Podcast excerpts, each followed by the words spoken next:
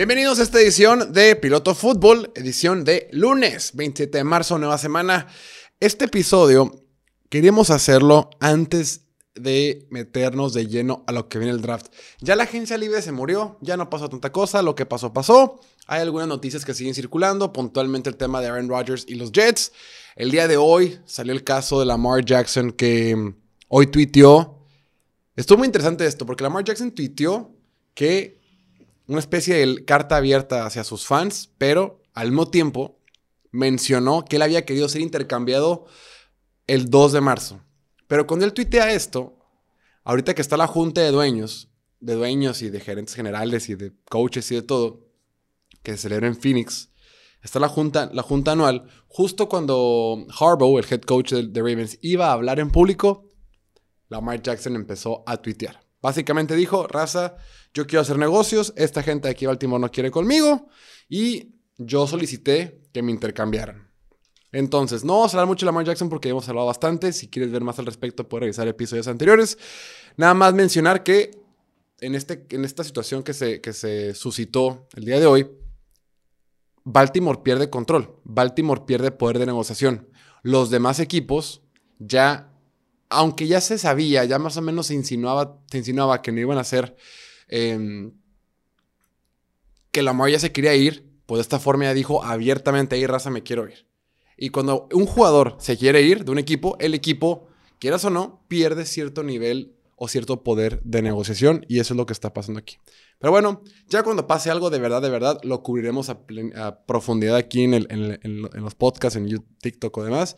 Ahorita que solo es una mera pues ahí una pequeña noticia, pues lo dejaremos ir. Ya después, cuando pase el Rodgers, lo veremos más a detalle. Ahora queremos irnos de lleno al draft. El día de hoy vamos a hacer una pequeña guía básica de todo lo que tienen que saber para más o menos estar en posición de entender lo que está pasando. Nosotros también apenas estamos empapándonos de los prospectos. Ya saben que nosotros no somos scouts, no estamos visitando todos los jugadores universitarios, hacemos nuestra investigación, leemos a expertos que se dedican a esto y más o menos tratamos de juntar la información, consumirla, digerirla y entregárselos a ustedes de forma más clara. No sé si la analogía es la correcta, pero bueno, porque siempre que te dicen toda la información digerida, pero lo que como tu cuerpo hace digestión, pues es, ¿no? ¿A dónde se va la digestión? Tema para otro día. Ok, antes de empezar tenemos la trivia del día de hoy. Trivia del día de hoy. Abusados. Ya saben, nuestro librito de trivias que siempre usamos. Lo ponemos aquí en la cámara acá. Yeah. Dice así. ¿Cuál de estos corredores, cuales todos fueron seleccionados en la lista del mejor equipo de la NFL en, el aniversario número 100, eso no importa. ¿Cuál de estos super mega corredores no jugó en la década de los 50? ¿Cuál de estos super corredores no jugó en la década de los 50? Número A, Jim Brown. Número B, Lenny Moore. Número C, Marion Motley. Número D, Gail Sayers. Número E, Steve Van Buren. ¿Tú sabes? Yo tampoco sé. Pero ahorita en lo que termine el, show lo mencionaremos. Muy bien. Vamos a poner esto en silencio. Como les decía, hablemos ahora sí del draft. Draft 2023. El año pasado, en el draft 2022, se caracterizó porque no había tanto talento en la parte alta del draft. Es que cuando fue, miren, cuando fue el draft del 2021, ese draft donde estaba Jamar Chase, Jalen Waddle, Micah Parsons, eh, Patrick Surtain, Trevor Lawrence, era un draft cargado de talento. Rashawn Slater, Penny Sewell, ¿no? Este, Devontae Smith. Era un draft cargado de puras superestrellas. Eso fue el 21. Llegamos al draft del 22 y de entrada ni siquiera teníamos quarterbacks. No teníamos quarterbacks. Decíamos, no hay un quarterback que se irá en el top 5. Es más, el top 10 como tal, no hay tanto talento como en generaciones pasadas. Y claro, en el top 10 resultó que escogieron a jugadores como eh, Amat Garner, Derek Stingley, por ahí Eric Hutchinson tuvo un buen año y demás. Como que no se esperaba mucho el top 10, decían el draft del 2022, no hay tanto talento en la cima, pero después hay más o menos talento. Y resultó ser que, repito, estaba por ahí Derek Stingley, luego los receptores, este, Garrett Wilson, Chris Olave, Drake London, poco a poco ciertos dieron, ¿no? Pero fue un draft comparado con el 21 un poquito más flojito.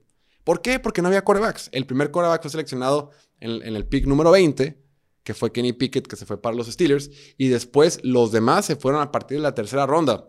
Malik, este, Malik Willis, que mucha gente decía, no, Malik Willis puede ser primero global, no sé qué, tiene mucho talento, puede ser por ahí Desmond Reader, ni madre, todos se fueron tercera, cuarta, quinta ronda. Hasta Brock Purdy en la séptima. Entonces, como, así es, como es este deporte, la NFL se rige por los quarterbacks. La NFL, en la NFL mandan los quarterbacks. Y en este draft, como siempre, es de los quarterbacks. Siempre es sobre los quarterbacks. Y este año tenemos buenos quarterbacks. Para que vaya sabiendo. En realidad, hay cuatro quarterbacks de los que todo el mundo está hablando. Cuatro quarterbacks que valen verdaderamente la pena. En orden de como yo los tengo, es Bryce Young, el quarterback de Alabama, CJ Stroud, el quarterback de Ohio State, Anthony Richardson, el quarterback de Florida, y Will Levis, el quarterback de Kentucky. Más adelante hay tus quarterbacks, pero en realidad ninguno otro se va en la primera ronda. Inclusive puede que uno de estos no se vaya en la primera ronda, aunque probablemente sí.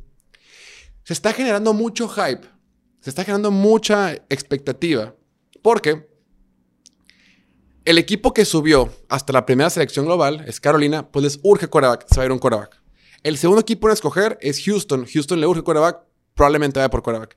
El tercero es Arizona, después viene Indianapolis. De esos cuatro equipos, tres quieren quarterback. Aquí viene lo interesante. Tanto Bryce Young como CJ Stroud se dice que son quarterbacks que ya están listos para la NFL. Me digo listos entre comillas. Siempre les digo, los quarterbacks novatos batallan en la NFL. No me importa qué tan bueno seas en colegial o qué tan, buen, qué tan bien preparado estés. Por lo general vas a batallar en la NFL. Y como siempre les digo, han habido excepciones como Joe Burrow, Justin Herbert, Andrew Locke, Dak Prescott y demás.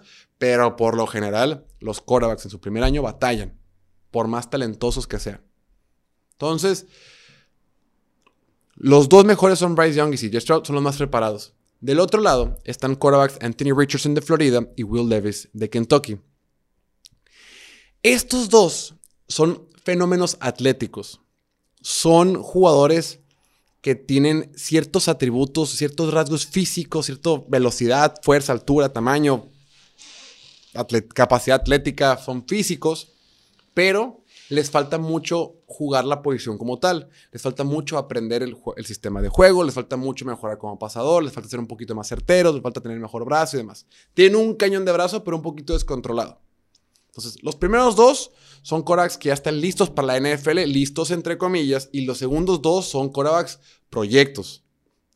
El tema es que los corebacks proyectos no siempre funcionan. Más bien, muchas veces hasta los que sí parece que son buenos tampoco funcionan, yo entiendo, pero en términos generales o para poderlo explicar de alguna manera, a veces nos vamos, nos enfoquemos tanto de que, güey, es que es bien rápido y bien fuerte y brinca bien alto y brinca bien todo lo que sea. Pero ser coreback, pues no solamente ser un atleta. Siempre lo decimos aquí. Es cómo le hago para leer, leer defensivas, cómo le hago cuando me siento presionado en la bolsa de protección, cómo le hago para identificar cuál es el hueco que hay del otro lado del balón. Porque una defensiva, antes de sacar la jugada, me dice, me dice, ¿sabes qué? Te voy a mandar esto, pero ahora que sale la jugada resulta ser que era un engaño y te están mandando este tipo de cobertura. Es cobertura de zona. ¿Cómo aprendo a leer las zonas? ¿Cómo aprendo a identificar y a diagnosticar lo que hace la defensiva rival? Eso es ser un quarterback. Prácticamente todos pueden lanzar bien el balón. Y eso, eso se requiere con experiencia y demás. Pero a veces, con jugadores puntualmente como Anthony Richardson, nos dejamos enamorar por lo que vimos en el combine. El tipo cuando fue el combine corrió las 40 yardas en 4.4 segundos. Fue el, el, que saltó más rápido, saltó más lejos, saltó más alto. Fue físicamente impresionante. Luego lo vimos lanzar, lanzaba pases de sesenta y tantas yardas con mucha tranquilidad. Decimos, wow. Pues sí, pero eso es fútbol americano de verdad. Qué padre que tenga esas capacidades físicas. Qué padre que se puedan pulir para convertirse en un tipo Josh Allen, un tipo mmm, Cam Newton en sus mejores épocas, un tipo Jalen Hurts más o menos. Pero esa es la excepción, no la regla. Queremos hacer excepciones de jugadores como Josh Allen. Siempre que hay un jugador que está medio verde, que, híjole, que tiene mucha, capacidad física y demás, decimos, ah, puede ser el siguiente Josh Allen. Espérate, güey. Pues no han habido muchos ejemplos. siempre usamos el ejemplo de Josh Allen porque no hay muchos ejemplos que comparar. O sea, conlleva cierto grado de riesgo. Y los que están arriba, Bryce Young de Alabama y CJ Stroud de Ohio State, Empecemos con Bryce Young. Bryce Young, para mí es el mejor, porque para mí es el mejor pasador. Para mí es el que mejor entiende cómo jugar la posición. Para mí tiene es lo suficientemente atlético para moverse, para ganar yardas con sus piernas. Y creo que es el que está más preparado desde muy chico a leer, estudiar, a aprender cómo jugar la posición de quarterback. En su juego como tal tiene muy poquitas debilidades. Se siente, cómodo bajo, bajo, presión, puede salir de la bolsa de protección, navega bien dentro de la bolsa de protección. La bronca con él es su tamaño. Su tamaño. Mide 5 pies con 10 pulgadas, que es básicamente un metro 75. 76 más o menos. Entonces, es como un metro 77. No importa. Dices, está chiquito, apenas pesó eh, como 90, como 90, 92 kilos más o menos, apenitas. Es muy chiquito para ser quarterback. Es muy chiquito para la posición. Es muy chiquito para la NFL. Dicen que el tipo pesa, o sea, pesó más de 200 libras en el Voy a hablar en libras porque así se usa, lo siento. Pero acuérdense que, bueno, pesó como 200 libras en el draft y, pero en realidad dicen que él juega a 192. O sea, como que para, para, el combine, perdón, el tipo tomó mucha agua, comió lo que sea, se puso, se dejó el celular en la bolsa, se pesó, pesó más de 200 libras, pero no pesa tanto. Y después de él está CJ Stroud, el Korak de Ohio State, que lo vamos a hablar más adelante. Vamos a hacer un, análisis de los Koraks más adelante. Pero es un Korak más completo, es un Korak más alto, es un Korak eh, muy seguro, es un Korak que es muy preciso con sus pases. Eh, le criticaban que no podía ser tan atlético, pero en la, la última vez que le vimos jugar contra Georgia, se movió muy bien eh, utilizando sus piernas como un arma también. Entonces, recapitulando los quarterbacks, hay cuatro. Los cuatro se podrían en la primera ronda. Lo dudo que se vayan top. Eh, ay, perdón. Lo dudo que se vayan en el top 10 todos. Pero probablemente salen al menos tres. Y lo más seguro, el prospecto más seguro de todos es CJ Stroud de Ohio State. Él es quien probablemente se va a ir con Carolina en la primera selección global porque es el que tiene menos riesgo. Y está bien, es un muy buen quarterback. Pero se dice que para el próximo año viene un quarterback que proyecta ser mejor que todos estos, que es el, famoso quarterback de USC, Caleb Williams, que ya tendremos oportunidad de mencionarlo la próxima, más adelante. Después, en general, es un draft que tiene mucha profundidad de tight ends, muchos edge rushers, muchos corners.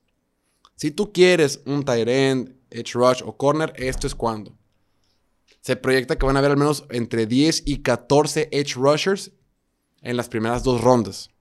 Entre 6 y 8 tight ends en las primeras dos rondas. Entre 9 y 12 corners en las primeras dos rondas.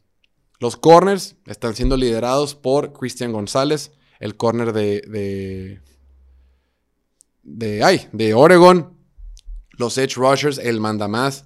El edge rusher mero mero es Will Anderson. Will Anderson es el jugador defensivo de Alabama. Es quienes dicen que es el mejor jugador de este draft.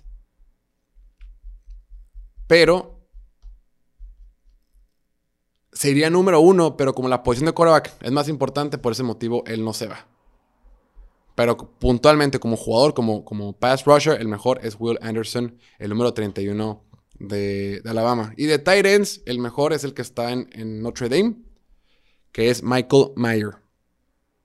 Son los menos Vamos a hablar más, más a profundidad de cada uno de ellos. Posiciones que tienen más o menos profundidad, línea ofensiva. No hay tanta profundidad como el año pasado. Y, y tackle defensivo. Tackle defensivo y línea ofensiva en general, no hay tantos, no hay tanta cantidad. Posiciones que tienen poca profundidad, receptores. Comparación con otros años hay pocos receptores. A mí Jackson Smith Nigba eh, de Ohio State me encanta, pero no hay tantas opciones, aparte más chiquito y demás. Hay pocos linebackers y pocos safeties. Entonces, recapitulando, vamos a poner aquí los gráficos. Hay donde hay muchos, muchos en la posición, tight end, edge rush y corner, donde hay más o menos es línea ofensiva, tackle defensivo, y donde hay poca profundidad el receptor, linebackers y safeties. Por último, hay cuatro equipos que tienen dos selecciones de primera ronda. Detroit, Seattle, Filadelfia y Houston. Por su parte, hay cinco equipos que no tienen primera ronda. Cleveland, Rams, Denver, San Francisco, todos ellos porque intercambiaron por un quarterback. Y el quinto equipo que no tiene selección de primera ronda es Miami. Pero Miami no tiene porque intentó ir por un quarterback en un periodo no permitido. A Miami lo multaron hace, híjole, hace como cinco meses porque descubrieron que estaba negociando con Tom Brady sin permiso del equipo. Tú no puedes negociar con, otro, con un jugador si no tienes permiso del equipo. No puedes. está prohibido. Entonces, eso les costó que les quitaran la selección de primera ronda. Entonces, por ese motivo, este año solo hay 31 picks en el draft, no 32, hay 31. Porque Miami, pues, lo perdió. Bueno, hasta aquí lo dejamos. Y solo para dejar la pregunta, responde la pregunta de la trivia. ¿Cuál de esos corredores no jugó en la década de los 50? Opción A, Jim Brown. Opción B, Lenny Moore. Opción C, Marion Motley. Opción D, Gail Sayers. Opción E, Steve Van Buren. La respuesta correcta es Gail Sayers. Gail Sayers jugó de 1961 a 1971 y fue seleccionado al All Pro en cinco ocasiones. No olviden suscribirse aquí al canal. Les quiero mucho. Nos vemos a la próxima. Mañana tenemos mock draft. ¿Sale? Chao. Bye.